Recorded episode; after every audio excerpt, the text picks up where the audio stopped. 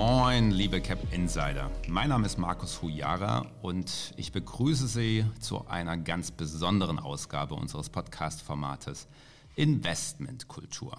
Ja, für mich wird es tatsächlich ziemlich persönlich heute, denn wie einige von Ihnen sicher wissen, bin ich vor meiner Zeit äh, bei Cap Insight nicht von einem jungen Startup zum nächsten Fintech getingelt. Nee, ganz im Gegenteil. Ich war zuvor fünf Jahre bei einer echten Institution tätig. Der ältesten Privatbank Deutschlands, der zweitältesten der Welt. Und wenn man genau hinschaut, die älteste Bank der Welt, die auch im 21. Jahrhundert noch echtes Geld verdient. Sie haben es erraten. Es geht um Bernberg. Und ich freue mich sehr, einen alten Weggefährten heute zu Besuch zu haben. Klaus Newe schmiss schon zu unseren gemeinsamen Zeiten, ja, mindestens ein Viertel dieses ehrenwerten Ladens. Heute verantwortet er ganz offiziell die Kundenbetreuung im Wealth und Asset Management. Also das heißt, die Betreuung und Beratung vermögender Privatkunden und äh, auch die Vermögensverwaltung, aber auch das Fondsgeschäft. Klaus, ich freue mich sehr, dass du den Weg zu uns auf die andere Seite der Binnenalster gefunden hast. Vielen herzlichen Dank. Hallo Markus, schön, dass wir uns hier in dem Raum wieder treffen. Und äh, tatsächlich haben wir die ganze Zeit da gemeinsam bestritten. Ich war Pate sogar, als du reingekommen bist. Von daher, ähm, sollten die Fragen zu böse werden, habe ich ein paar Anekdoten dabei. Stimmt, ich erinnere mich. Ja, also ohne dich hätte ich das wahrscheinlich gar nicht geschafft bei Bärenberg. Also ja, ich habe dagegen gepitcht, aber ich wurde überstimmt. Also insofern. in meinem Vorstellungsgespräch. Ne? Also ja, ja, stimmt, stimmt, stimmt. Und trotzdem haben wir uns äh, befreundet. Das ist doch ganz nett. Wenn unser letztes Treffen auch schon wieder viel zu lange her ist, auch unter anderem Corona bedingt. Ja, es soll wenig um Corona gehen heute, sondern eher um den Wandel, der die Branche auch ohne Corona die letzten Monate, die letzten Jahre ja, äh, erlebt. Es hat sich ja doch so viel geändert. Ne? Wir haben neue Assetklassen gesehen, wir haben neue Player gesehen. Wir haben ja ganz neue Technologien und Möglichkeiten, Geld zu machen in, die, in dieser Branche gesehen. Und was mich und sicherlich auch unsere Zuhörer interessiert, wie schaut die älteste Privatbank Deutschlands auf diese Themen? Was ist nur Hype? Was kommt und geht auch wieder? Und was ist gekommen, um zu bleiben? Ja, und da möchte ich zitieren, ähm, als wir zusammen vor ein paar Jahren das 425-jährige Bestehen von Bärenberg gefeiert haben, haben unsere Chronik Change is the only constant genannt oder auf Deutsch, ähm, ja, das Einzige, was bleibt, ist der Wandel, was konstant bleibt, ist der Wandel. Ja, ich denke, ein spannendes Thema, über das wir zusammen sprechen können, oder? Ja, sehr gern. Die offizielle Übersetzung war nur, der Wandel ist beständig, so steht es drauf. Vielen Dank für ja, die sehr gerne. Für die sehr gerne. Und äh, ich glaube, das ist äh, nach wie vor nicht veraltet. Da wird drüber zu reden sein. Wir haben auch noch ein paar andere Dinge zusammen erfunden. Da kommen wir vielleicht im Rahmen des Gesprächs noch dazu. Aber fangen wir erstmal mit dir an. Wie lange bist du jetzt eigentlich schon bei Bernberg? Ich bin ähm, recht kurze 14 Jahre bei Bernberg. Ähm, klingt lang, war aber sehr abwechslungsreich. 2007 gekommen, kurz vor der Finanzkrise. Ähm, und insofern eine ganze Menge Wandel am Markt und im Bankhaus mitgemacht. Äh, und äh, das war genau jetzt im Februar, sind 14 Jahre geworden. 14 Jahre, ja, da ist man gerade so dem Trainee-Status entwachsen in der Regel bei Bernberg. Ich glaube, vor zwei Jahren habe ich mal eine Durchschnittsstatistik gesehen bei uns, da war ich genau Durchschnittsmitarbeiter. Sowohl vom Alter, von der Zugehörigkeit, zwölf Jahre. Insofern wachse ich da jetzt, glaube ich, bei unserem aktuellen Personalwachstum eher in die äh, überdurchschnittliche Kategorie. Aber ja, ähm, es sind schon einige Kollegen noch deutlich länger dabei. Erzähl uns doch eine Geschichte aus den frühen 2000ern, deinen Anfangsjahren bei Bernberg. Was beschreibt so die alte Bärenberg, wenn ich das so sagen darf, ganz gut. Die alte Bärenberg war sicherlich ein Stückchen mehr auf das Thema Tradition fokussiert, kann man sagen. Das stand schon in der Außenwahrnehmung sehr im Vordergrund und äh, wurde sehr gehegt und gepflegt durch äh, Umbau. Damals, kurz bevor ich kam, wurde das Haus renoviert. Inzwischen gelangt das Haus an sein Lebens... Äh, Zyklusende, muss man sagen. Insofern wäre die nächste Renovierung dran. Aber das ist ähm, sicherlich ein Unterschied zu heute. Also es hat sich sowohl ein bisschen der Fokus von Tradition hin zu, zu Inhalten verändert, muss man ganz klar sagen. Ja, anekdotisch äh, sicherlich zu berichten, ähm, dass aus dem deutlich stärkeren Traditionsbewusstsein, was damals mehr in den Vordergrund gestellt wurde, ein ganz schöner Wandel stattgefunden hat. Kann man auch daran erkennen, dass zum Beispiel die alte Kleiderordnung ähm, inzwischen eingemottet wurde, die bedeutete, dass oder die beinhaltete, dass äh, Röcke zum Beispiel eine Handbreit übers Knie zu gehen hatten und nicht kürzer. Solche Dinge sind zum Glück schon lange verschwunden, aber in meinen Anfangszeiten ähm, wurde darüber noch gesprochen. Ja.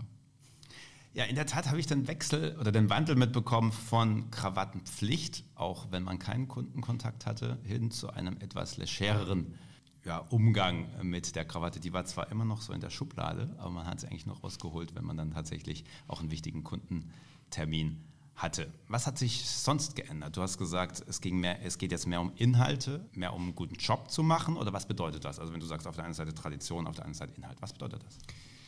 Was bedeutet das? Also Tradition ist uns nach wie vor wichtig, aber ich glaube, das äh, Verständnis ist äh, sehr klar überall vertreten im Bankhaus, dass Tradition nur dann an sich einen Wert hat, wenn wir auch äh, in der Tradition jedes Jahr weiter einen guten Job machen.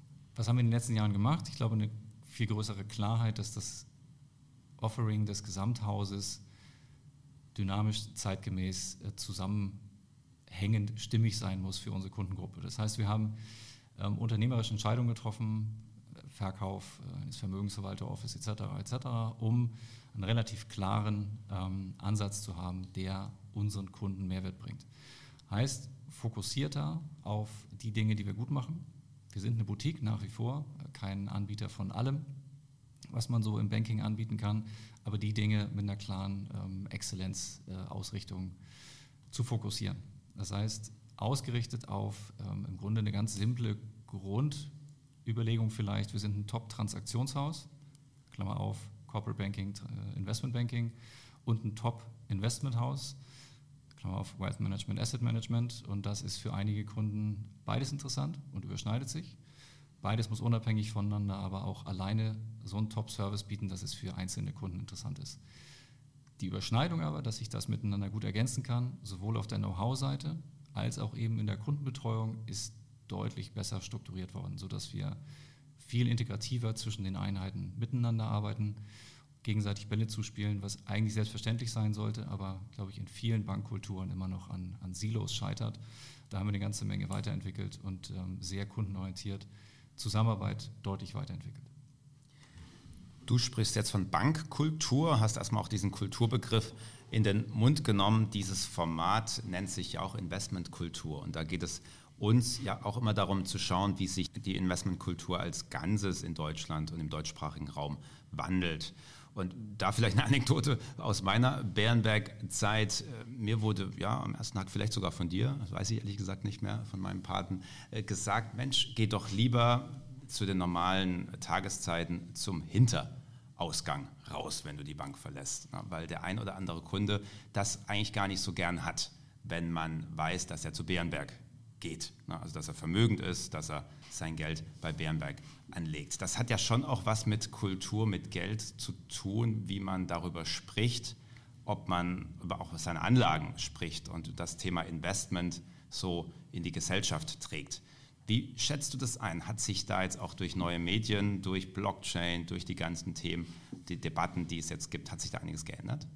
Ja und nein. Also ich glaube, es gibt weiterhin beide Gruppen in der Kundschaft, Einzelne, die immer noch nach dem Motto Leben über Geld spricht man nicht und das auch ähm, sehr leise, ähm, auch im Hintergrund trotzdem Gutes für die Gesellschaft bewirken, aber sehr leise für sich und mit sich ausmachen. Und es gibt aber auch eine zunehmende ähm, Diskussion um und über Geld. Das, das sehen wir schon. Für mich eher Trend betrachtet ein Generationenthema als ähm, jetzt wirklich ein gesellschaftlicher Wandel in allen Gesellschaftsgruppen. Ähm, insofern, wir haben beides in, in, der Klientel, aber ich glaube, wenn man sich so Zahlen anguckt von äh, YouTube-Einträgen ähm, über das Thema Aktie und, und, und, da ist schon was in Bewegung und wird deutlich mehr. Das merken wir in der Kundschaft auch. Sprechen wir über Investment, nicht nur die Kultur, sondern auch wie Bärenberg zu verschiedenen Investment-Trends steht. Äh, ihr habt den schönen Slogan für euer Asset Management, weil wir da sind, seit es Aktien gibt. Also da spielt natürlich diese ganze Historie, die Erfahrung, die Kompetenz mit dem Thema mit rein. Und das hat mich jetzt eigentlich dazu inspiriert, dir ein paar Hype-Themen zu stellen. Ne? Also ein paar Fragen, ob das am Ende eigentlich ein Hype ist oder tatsächlich bleiben wird. Hast du Lust, so ein paar Themen durchzugehen? Klar, gehen wir durch. Dann starten wir doch gleich mal mit äh, einer der größten Fragen, aktiv versus passiv. Ein ziemlicher Glaubenskrieg. Äh, aktiv war lange Jahre das Maß der Dinge. Äh, ETFs haben extrem aufgeholt. Es ist immer noch ein vergleichsweise kleiner Markt im Vergleich zum großen aktiven Posten, aber die Wachstumsraten waren enorm. Dann kam die große Zerreißprobe mit äh, der Corona-Delle, wo viele dann doch ein bisschen das Vertrauen verloren haben. Und jetzt meine Frage, schlägt das Imperium des aktiven Managements in der Pandemie zurück? Okay, schlägt das Imperium zurück.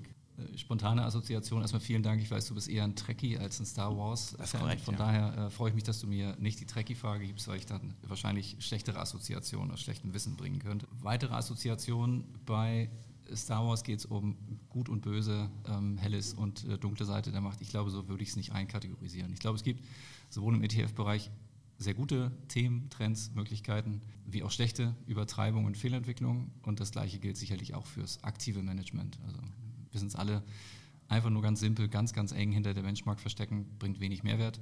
Von daher, ähm, wenn das zurückgeht, dann ist es irgendwie logisch, äh, wenn günstiges, schlankes Investieren in ETFs, um klare Märkte abzubilden, vorangeht, ist es auch irgendwie verständlich. Also ähm, schlägt es zurück.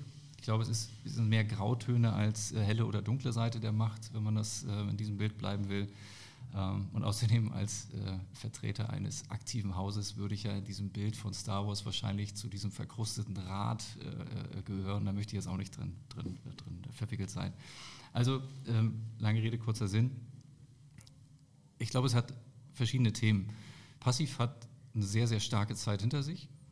Das Bild kennen, glaube ich, auch alle. Die ähm, Geldflut der EZB etc. hebt alle Boote gleichermaßen, also wurde qualitativ nicht so stark unterschieden. Gleichzeitig sehen wir im ETF-Markt aber auch Trends, dass der Markt durch ETFs verändert wird. Schafft, ähm, ich glaube, bei neun von zehn S&P 500 Werten ist äh, inzwischen ein passiver Fonds der größte Halter als, als Einzelaktionär. Das heißt, wir haben ähm, verschiedene Trends, die den Markt verändern, die für die kommende Zeit, vielleicht zusätzlich, wir wollen nicht viel über Corona sprechen, aber auch durch Veränderung der Wirtschaftsstruktur äh, seitens Corona und seitens Pandemie wieder gute Chancen bietet für aktive Investoren, die wirklich aktiv ähm, Entscheidungen treffen, die wirklich aktiv auch Allokations- und, und Style-Entscheidungen treffen. Ich glaube, da kann man durchaus ähm, sagen, das Imperium hat eine Chance, in Teilen zurückzuschlagen, wenn es es gut macht, um vielleicht das Bild aufzugreifen. Was für Veränderungen sehen wir, sehen wir noch vielleicht? Wir sehen, dass passive Investoren vielfach systematisch agieren, Robo-Advisor etc., um zu sagen, was, was bleibt, was ist Hype. Ich glaube, es wird bleiben, ohne Frage. Frage ist aber, was übt es für einen Effekt aus? Ähm, wir sehen, dass viele dieser Themen volatilitätsgesteuert sind und damit trendverstärkend sind. Gleichzeitig wird Liquidität in Einzelwerten reduziert durch ähm, relativ statisches Halten durch ETFs. Ähm, großer Trend, kommen wir sicher auch noch drauf, ESG. Wenn ich mir da angucke, was wir machen, ähm, werden wir auch noch drüber sprechen, aber Engagement, Voting etc. Warum sollte ein ETF wirklich intensives Engagement und Voting machen, wenn es sowieso nur den Index abbildet und einfach kauft? Also da sind so ein paar widersprüchliche Trends, glaube ich, die aktiv versus passiv ähm, weiterhin nebeneinander bestehen lassen. Aber ein aktiver Investor hat gute Möglichkeiten, aus diesen Marktveränderungen auch schöne Chancen zu sehen oder zu finden. Nehmen wir den angrenzenden Trend direkt auf, äh, ESG. Ich ich habe es nicht gelesen tatsächlich, ESG, das neue Normal. Ja, wir können zusammen ja mal ausdifferenzieren, was sich dahinter verbirgt. Also Bernberg ist ja auch klassisch viel in der Betreuung von Kirchen und Stiftungen, wo man schon länger über nachhaltiges Investieren, ethisches Investieren nachgedacht hat. Die letzten Jahre haben wir alle gesehen, dass das inzwischen schon fast Standard geworden ist, dass man in irgendeiner Form einen ESG-Prozess implementieren sollte in sein Multi-Asset-Portfolio oder ähnliches. Meine Frage ist, was wird die Zukunft bringen? Werden wir hier eine weitere Ausdifferenzierung sehen? Also, dass wir ein Angebot haben an Impact, Impact-Fonds, ein Angebot an ESG-Fonds, ein Angebot an Nachhaltigkeitsfonds und ein Angebot an, ich sage es mal, konservat äh, nicht konservativen, an ähm, herkömmlichen Fonds. Ja? Und das, äh, oder sagst du, naja, ist das, was heute vielleicht so der Ausschluss von Streubomben sind, ne? das wird in Zukunft eben äh, der Impact sein. Ne? Also ohne Impact wird man überhaupt keinen Fonds mehr anbieten können. Wo werden wir da hingehen? Wo gehen wir da hin? Also tatsächlich glauben wir schon, ja, das wird ein neuer Mainstream, mhm. ESG generell. Mhm. Ähm, wir sehen es heute schon bei, bei Ausschreibungen teilweise von institutionellen Investoren, dass es eine Schwarz-Weiß-Restriktion ähm, ist. Können Sie ESG was abbilden? Ja, nein. Wenn nein, dann brauchen Sie gar nicht anbieten. Mhm. Also das wird mehr regulatorisch getrieben, ähm, sicherlich auch durch jetzt äh, Klassifizierung von Fonds, Artikel 6, 8, 9. Ähm, werden einige Investoren, weil sie keine tiefe Due Diligence auf solche Themen selbst machen können, werden sie sich nach diesen Kategorisierungen richten und darüber nachweisen können, dass sie nur in nachhaltige Themen investiert haben. Insofern ja, wird aus unserer Sicht ein neuer Standard werden. Wir sehen auch große Investorengruppen, die sich gerade neu ausrichten im Sinne von ESG und äh, die sozusagen gar nicht mehr auf, auf klassische Partnerschaften gehen, sondern äh, jetzt erstmal schauen, dass sie schnell ESG in ihr Investmentuniversum einbauen können. Das ist eine Riesenchance für, für viele Anbieter. Ähm, insofern glaube ich, im Moment ist es ein Differenzierungsmerkmal, dass man jetzt aktuell am Markt durchaus sich gut präsentieren kann, um auch neue Kunden mit, äh, für sich zu gewinnen oder mit ihnen ins Gespräch zu kommen. Ich glaube, dass über die Zeit es tatsächlich ein Mainstream werden wird und dann wird es vielleicht zweierlei Dinge geben. Also auf der einen Seite wieder, wenn ich wirklich tief reinschaue, mich tief befasse mit dem Thema ESG, dann werde ich wahrscheinlich deutliche qualitative Unterschiede der Anbieter feststellen können. Dafür muss ich aber auch tief reinschauen. Vergleiche ich immer wieder mit ähm, Labels im, im, Lebensmittelbereich. Ist Demeter besser, ist Bioland besser, ist Discounter Bio besser? Äh, da muss ich halt dahinter gucken, was steht hinter den Kriterien. Das, glaube ich, wird bei ESG genauso sein. Zweites große Thema, was ich sehe, ist, dass über Labeling, Benamung von Fonds auch eben viel vorgespielt wird, wie tief dann wirklich die Qualität ist. Und da muss man sich positionieren. Wir glauben, es ist so großer Trend und so dauerhaft, dass wir äh, intern gesprochen, unser Arbeitsmotto heißt ESG Everywhere. Das heißt, äh, wir bauen es über ein ESG Office, ähm, eine eigene Einheit auf, die Basisarbeit macht, binden die Portfolio Manager ein in Analyse von ESG-Themen, sodass es ein integriertes gemeinsames Arbeiten ist und nicht irgendwo ein ESG Office neben all dem anderen ist. Mhm haben uns mit äh, der Unterzeichnung wie UNPRI etc. sehr klar bekannt zu dem Thema, verfolgen das seit Jahren, du hast die Anfänge ja mitbekommen, ähm, zu diesem Thema halten es für richtig und wichtig. Was wir weniger machen, ist jetzt jeden Fonds umbenennen und ähm, überall draufschreiben, grün, ESG, whatever. Wir schreiben drauf, sustainable in unsere Fonds, Bärenberg, äh, Stiftung Sustainable, ähm, Sustainable Equity World, schreiben wir drauf, das bedeutet, das ist ein Impact-Fonds, wird ähm, positioniert als Artikel 9-Fonds. Alle anderen werden ähm, ESG genauso als, als äh, Bestandteil beinhalten. Wir nennen sie aber nicht um, sondern wir gehen da den Weg, dass wir eher zum Beispiel ähm, FNG-Labels ähm, beantragen, um einen neutralen Blick, neutrales Urteil drauf gucken zu lassen, äh, entstehen zu lassen und damit am Markt dann äh, die Kunden zu überzeugen, dass mehr drinsteckt, als vielleicht der Name ähm, zeigt. Und nicht umgekehrt, es klingt toll und wenn man tiefer reinbohrt, ist es ein bisschen weniger Substanz. Na, die Allegorie aus dem Bio-Supermarkt muss ich natürlich aufgreifen. Na, bleiben wir mal bei dem Thema Milch. Also du hast Biomilch, du hast eine herkömmliche Milch und dann hast du noch eine Milch, die länger haltbar ist. Also glaubst du, dass wir das dann schon auch in Zukunft sehen werden? Dass es eben den Fonds gibt, der, der sozusagen gar nichts hat, also auch nicht mal in irgendeiner Form ein äh, ESG-Risikomanagement und dann eben den Impact-Fonds im Angebot, auch zum Beispiel von Bärenberg. Also wenn ich da nochmal ein bisschen tiefer rein darf, oder sagst du, hey, das kann sich eigentlich gar keiner mehr leisten, ne, dass sich so äh, die grundlegenden ESG-Risikomanagement-Mechaniken gar nicht anwenden? Ich, ich glaube, das kann man sich schon leisten. Man muss dann nur in der Nische die Kunden finden, die im Grunde ESG-Zyniker oder ESG-Leugner sind. Die sagen, das ist alles übertrieben. Also es gibt ja auch die Käufer, die weiterhin sagen, gehen wir weg von Milch, die, diese CO2-Bubble, die wir lange Zeit in den äh, Ölbilanzen Werten, äh, oder Bilanzen der Ölwerte diskutiert haben, äh, dass das eigentlich gar keinen Wert mehr haben kann, weil das kann nie wieder verbrannt werden, wenn wir dann diese SDGs ernst meinen. Ähm, da gibt es ja auch Menschen, die darauf spekulieren, dass das alles Quatsch ist und genau deshalb trotzdem sowas kaufen. Ich glaube, insofern, es wird die Kunden geben, denen ESG nicht wichtig ist in der Anlage.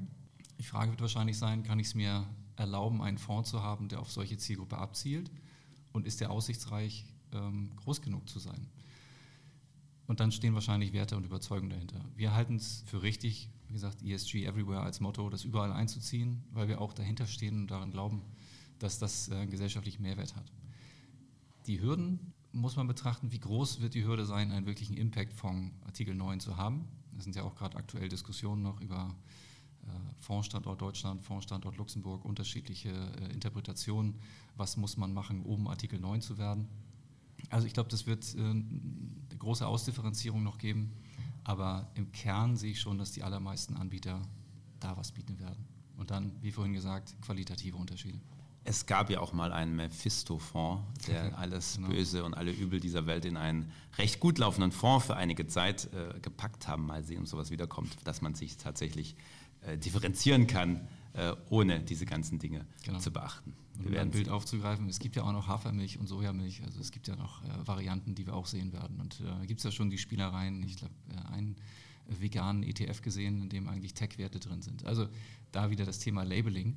Ähm, natürlich ist Tech vegan, aber es hat nichts mehr mit dem Thema zu tun. Und so, glaube ich, kann man ESG auch, wenn man es möchte, über Storytelling sehr, sehr breit auswalzen, ohne dass es vielleicht mit den Kernkriterien, die die meisten suchen in der Anlage, dann auch was zu tun hätte.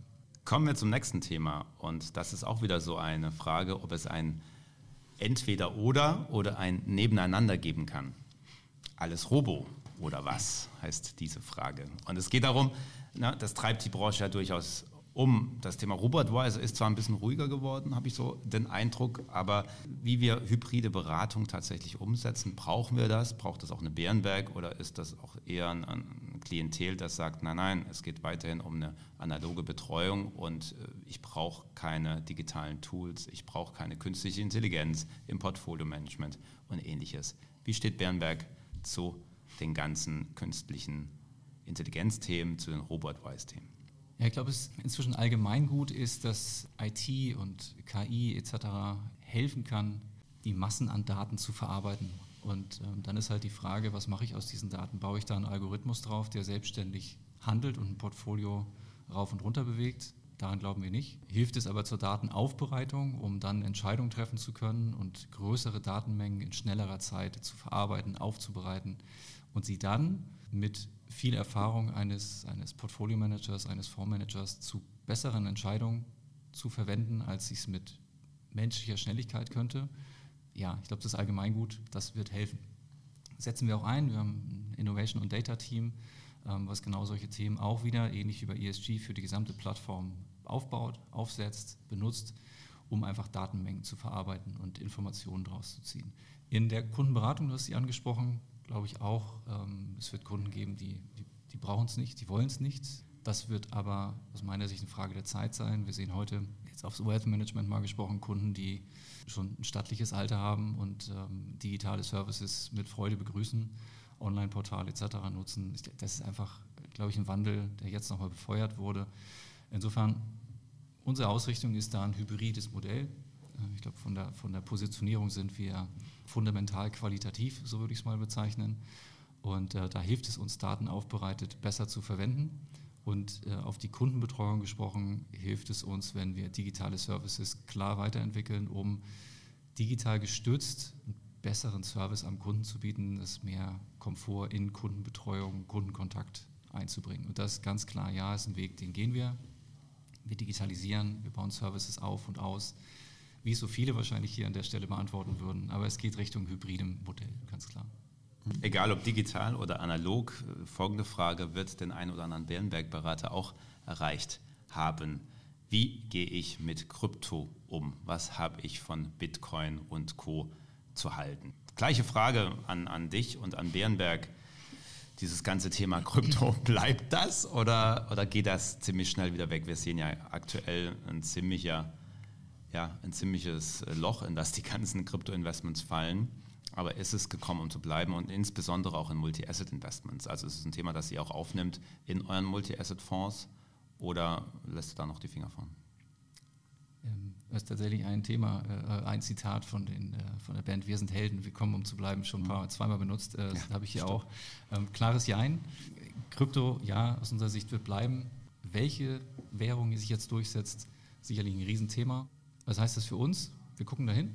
Ja, klar, spannend. Ich glaube, es muss man angucken, weil es einfach ähm, ja, gekommen ist, um zu bleiben, um das wieder zu, zu, aufzugreifen. Können wir es schon sinnvoll umsetzen im Moment? Eher wenig. Also tatsächlich äh, nicht, weil wir von 1590 sind und da äh, zu langsam hingucken, sondern sind zweierlei Aspekte aus meiner Sicht. Ähm, wenn ich auf die Beratungsseite schaue, nämlich mal den Wealth Management Kunden in der, in der Anlageempfehlung für Privatkunden, die mit Eignungsberichtspflicht etc. untermauert ist, dann ist hier ehrlich gesagt Regulierung schwierig. Und ich bin großer Freund von Verbraucherschutz, das ist richtig und wichtig, aber es macht natürlich ein bisschen was schwierig, weil auf der einen Seite sind Trendregulierung ein klein bisschen im Sinne von altes, bekanntes, ähm, durchge rechtlich durchgearbeitetes Investment. Dann kann ich wunderbar im Eignungsbericht alle Risiken und Chancen gut aufführen. Mhm. Neues Investment, relativ unbekannt, unreguliert hier und da, Klammer auf, äh, wenn ich bei Coinbase irgendwas eröffne, dann mache ich das sehr, sehr schnell, ohne KYC, ohne Geldwäschegesetz, ohne Legitimation, also sehr, sehr simpel. Ähm, das ist für uns durchaus schwieriger in der regulierten Welt. Das heißt, ich muss alle Risiken, Chancen etc. in so einem Eignungsbericht beleuchten und ehrlich gesagt das fundamental zu greifen, was genau die Risiken sind und zu beschreiben, dass es juristisch auch durchsteht, wenn man sich mal ähm, Diskussionen mit Kunden begeben muss, ist ehrlich gesagt regulatorisch ein Bremsklotz. Wir gucken dahin, das heißt, an der Stelle ähm, ist es für uns schwierig, eine klare Empfehlung auszusprechen. Zweite Variante ist ja, wir könnten in den treuhänderisch gehaltenen ähm, Vermögenswerten, also sprich Vermögensverwaltung und oder Fonds, solche Themen besetzen. Da ist es auch wieder regulatorisch nicht ganz einfach. Und ich will mich dahinter nicht verstecken, aber zum Beispiel in, in Luxemburger Fonds äh, solche Investments zu tätigen, ist schlichtweg noch nicht so einfach möglich. Heißt also, wir gucken hin. Warum? Weil es aus meiner Sicht eines der Assets ist, die das breiteste Chance-Risiko-Verhältnis haben. Insofern wäre es fahrlässig, das äh, auszulassen. Wir sind Stand heute aber nicht dort, dass wir mit Kunden sehr aktiv ein Sparring auf dieser Assetklasse bereits betreiben. Und kleiner Nachsatz, äh, nachdem das, wie du es so schön gesagt hast, in ziemliche Delle gefallen ist, äh, sind die Anfragen auch deutlich rückwärts. Also ehrlicherweise Hype-Thema an der Telefonfrequenz natürlich und den Nachfragen auch zu erkennen. Eng verbunden mit Krypto ist natürlich auch das Thema Blockchain und Tokenisierung. Da ist sicherlich noch ein bisschen komplexer und ein bisschen weiter, was damit alles möglich ist. Deshalb auch eine recht allgemeine Frage dahingehend für dich, äh, was du denn denkst, wie viel disruptive Kraft überhaupt diese neuen digitalen Assets haben. Ich glaube, das wird sehr groß werden. Ähm, insofern glaube ich schon auch an Berichterstattung, die ich auch auf eurer Plattform lesen kann. Ihr sitzt da ja einen ziemlichen Schwerpunkt. Ja, das wird disruptiv sein. Wenn ich aber in meinen Alltag reingucke und ähm, zum Beispiel bei Wertpapierüberträgen mir angucke, wie Depots heute übertragen werden über Transfer Agents, ähm, die teilweise äh, immer noch mittels Fax arbeiten, dann müssen sich sowohl Verbände als auch, und das darf man nicht vergessen, auch die kleinsten Institute auf einen solchen Weg begeben, damit es irgendwann wirklich ein Standard sein kann. Heißt also, ich glaube, ja, klar, das wird ähm, in einer gewissen Blase schon zu ähm, deutlichen Veränderungen führen. Es wird aber, bis es wirklich das ein Mainstream wird, weil da müssten ja theoretisch alle mitmachen. Wenn ich ja, auf Übertragungswege von Wertpapieren als neuen Standard gehe, wird es noch eine ganz schöne Zeit dauern. Wir haben eine gute Grundlage bekommen. Wir haben ja gerade vor kurzem das EWPG äh, gesehen, also die Entscheidung, dass eigentlich gedacht, glaube ich, Verbriefung umgangen werden kann für Schuldverschreibungen über das neue Gesetz. In dem Text ist erkennbar, dass das auch für Fonds genutzt werden kann. Das heißt, wir können hier schon ähm, eine Veränderung sehen, weil es neue gesetzliche Basis gibt. Und äh, das ist schon ein Trend, der für uns sehr, sehr spannend ist, weil er eben Vertriebswege auch nochmal ganz verändern kann. Insofern, da gucken wir schon hin. Wir haben ja eine Gemeinsamkeit. Äh, wir arbeiten mit der UIG zusammen. Ihr seid äh, mit denen zusammen äh, anders unterwegs als, wie nenne ich es richtig? Joint Venture wäre zu groß für euch wahrscheinlich bezeichnet, oder? Wir sind Schwestern. Schwestern, okay. Schwestern auf Augenhöhe seid ihr mit denen unterwegs, das ist gut. Wir arbeiten in der UIG zusammen und äh, sind ja auch in diesem Thema Digitalisierung aktiv. Von daher ist das schon ein Dialog, den wir, den wir suchen und äh, bewerten müssen, ab wann wir solche Wege auch gehen. Also ich denke, es ist, wenn ich einen kleinen Tipp geben darf, also Birnberg hat ja auch starke Infrastruktur- und Energieinvestments und, und auch Real Estate-Investments. Gerade in dem Bereich ist es ja extrem spannend, da Zugänge zu schaffen, die selbst für das normale Bärenberg-Klientel, das ja schon recht wohlhabend ist. Meistens dennoch sind es meistens Investments, die noch äh, in höherem Millionenbereich sich befinden, wenn wir von Infrastruktur und Ähnlichem sprechen. Da wird es ja in der Tat interessant, mit digitalen Verbriefungen dann eben neue Zugänge, möglicherweise auch einen Zweitmarkt zu schaffen. Aber da bin ich ganz bei dir. Das wird nur funktionieren, wenn es auch ein Massenphänomen wird. Ne? Also einen Zweitmarkt gibt es nur, wenn es auch Käufer gibt ja. auf einem Zweitmarkt. Mhm. Habt ihr da schon von Gespräche geführt in dem Bereich? Ähm, nein, da sind wir im Moment äh, klassisch unsere, unsere Debt-Fonds-Familie äh, mhm. ist ja auch im Bereich Infrastruktur unterwegs. Das heißt, äh, wir sind dort nicht auf der Equity-Seite, sondern auf der Debt-Fonds-Seite unterwegs und da sind wir im Moment ähm, mit ähm, Fonds unterwegs, die aber noch nicht auf dem digitalen Weg, äh, den digitalen Weg schon beschritten haben.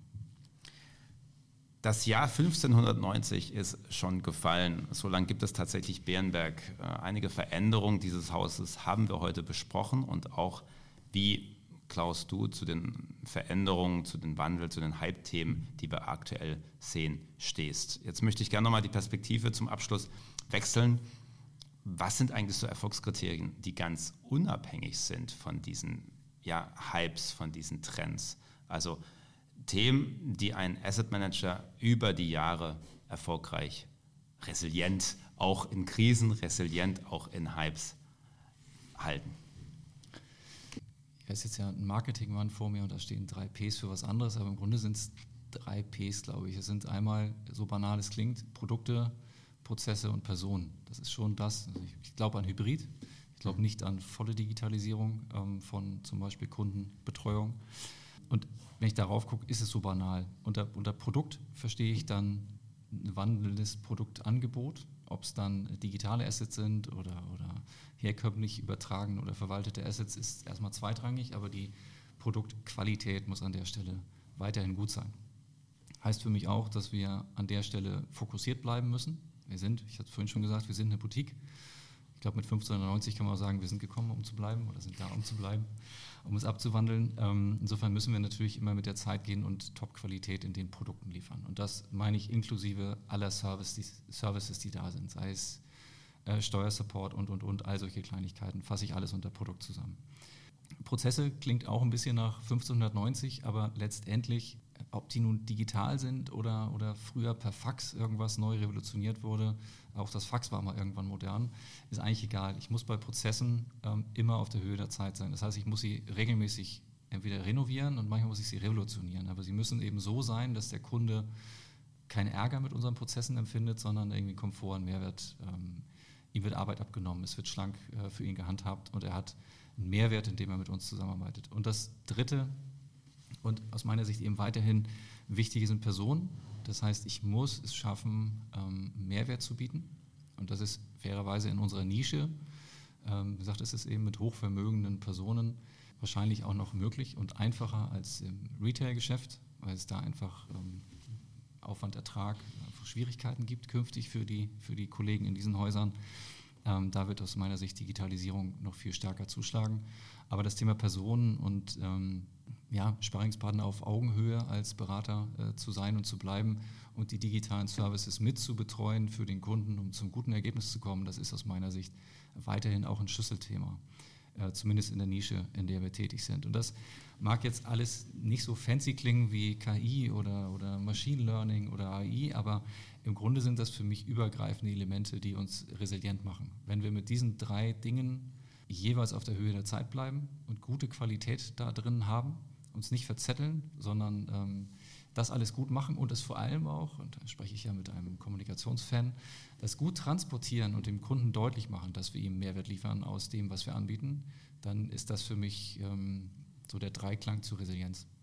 Personen, Prozesse und Produkte sind der Weg zu resilientem Erfolg im Asset Management, sagt Klaus Newe von der Bärenberg. Ja, und Sie haben das erkannt, liebe Cap Insider. Klaus Newe ist ein sehr erfahrener Podcaster. Das liegt darin, dass er ein eigenes Format hat und das kann ich sehr empfehlen. Das heißt Schmiedingsblick, wo er im Gespräch mit dem Chefvolkswirt von der Bärenberg aktuelle Themen austauscht auf auch makroökonomischer Ebene. Hören Sie da gerne mal rein. Das war mein Tipp zum Schluss. Klaus, hast du auch noch einen Tipp zum Weiterlesen, Weiterhören? Weiter lesen, weiter hören. Wir haben, glaube ich, eine ganze Menge äh, Kommunikation. Insofern, wer nicht nur hören, sondern auch nochmal lesen möchte, gibt eine ganze Menge aus äh, Multi-Asset Research etc. Also äh, wer sich ein Bild verschaffen möchte, ob wir dann Mehrwert liefern können über die Kommunikation, die wir so nach draußen jagen, äh, jederzeit gern. Auf der Bärenberg-Seite gibt es eine ganze Menge. Und äh, das soll es äh, dann an der Stelle auch vom Werbeblock gewesen sein. Vielen Dank, Markus, hat Spaß gemacht und ähm, ja, hoffe, es war für die Zuhörer ein wenig interessant. Ja, und als kleines Dankeschön von mir nehme ich jetzt meine Kopfhörer ab und du hast von der einen oder anderen Anekdote gesprochen. Wenn du möchtest, darfst du jetzt noch eine alte Geschichte aus unserer gemeinsamen Zeit erzählen und dann die Abmoderation übernehmen in unserem okay, okay. Podcast. Ich verabschiede mich schon mal. Bis zum nächsten Mal. Ihr Markus Hujara. Ja, vielen lieben Dank, Markus. Dann äh, nehme ich mal den Ball auf und äh, anekdotisch fällt mir tatsächlich ein, ähm, äh, dass äh, wir zwischendurch mal irgendwann eine Sitzung hatten in unserem damaligen äh, Management-Team, wie es hieß, und äh, du wieder eine deiner natürlich brillanten Ideen vorgetragen hast äh, und einer äh, der Kollegen, die heute nicht mehr da ist, aber der das Traditionelle noch, was ich vorhin betont habe, sehr in den Vordergrund gehalten hat, äh, dir entgegenbrachte nach deinem Ende des Vortrages, dass der Marketing-Gaul mit dir durchgegangen sei, äh, worüber wir hinterher häufig, häufig geschmunzelt haben. Insofern ist es sehr richtig, dass du äh, CMO dieser Firma geworden bist. Insofern freut es mich, dass wir uns hier wieder getroffen haben. Und wenn hier mit mir irgendwo Marketing-Gaul durchgegangen sein sollte, zu viel Werbeblock drin gewesen sein sollte, dann entschuldigen Sie das, liebe Zuhörer. Ansonsten hoffe ich, hat es Ihnen gefallen. Äh, vielen Dank für die Zeit, alles Gute und würde mich freuen, wenn wir uns ähm, auf irgendeinem Wege äh, mal sehen, hören, kennenlernen. Und äh, wenn Sie Feedback haben, freue ich mich auch darüber sehr gern. Alles Gute, wiederhören.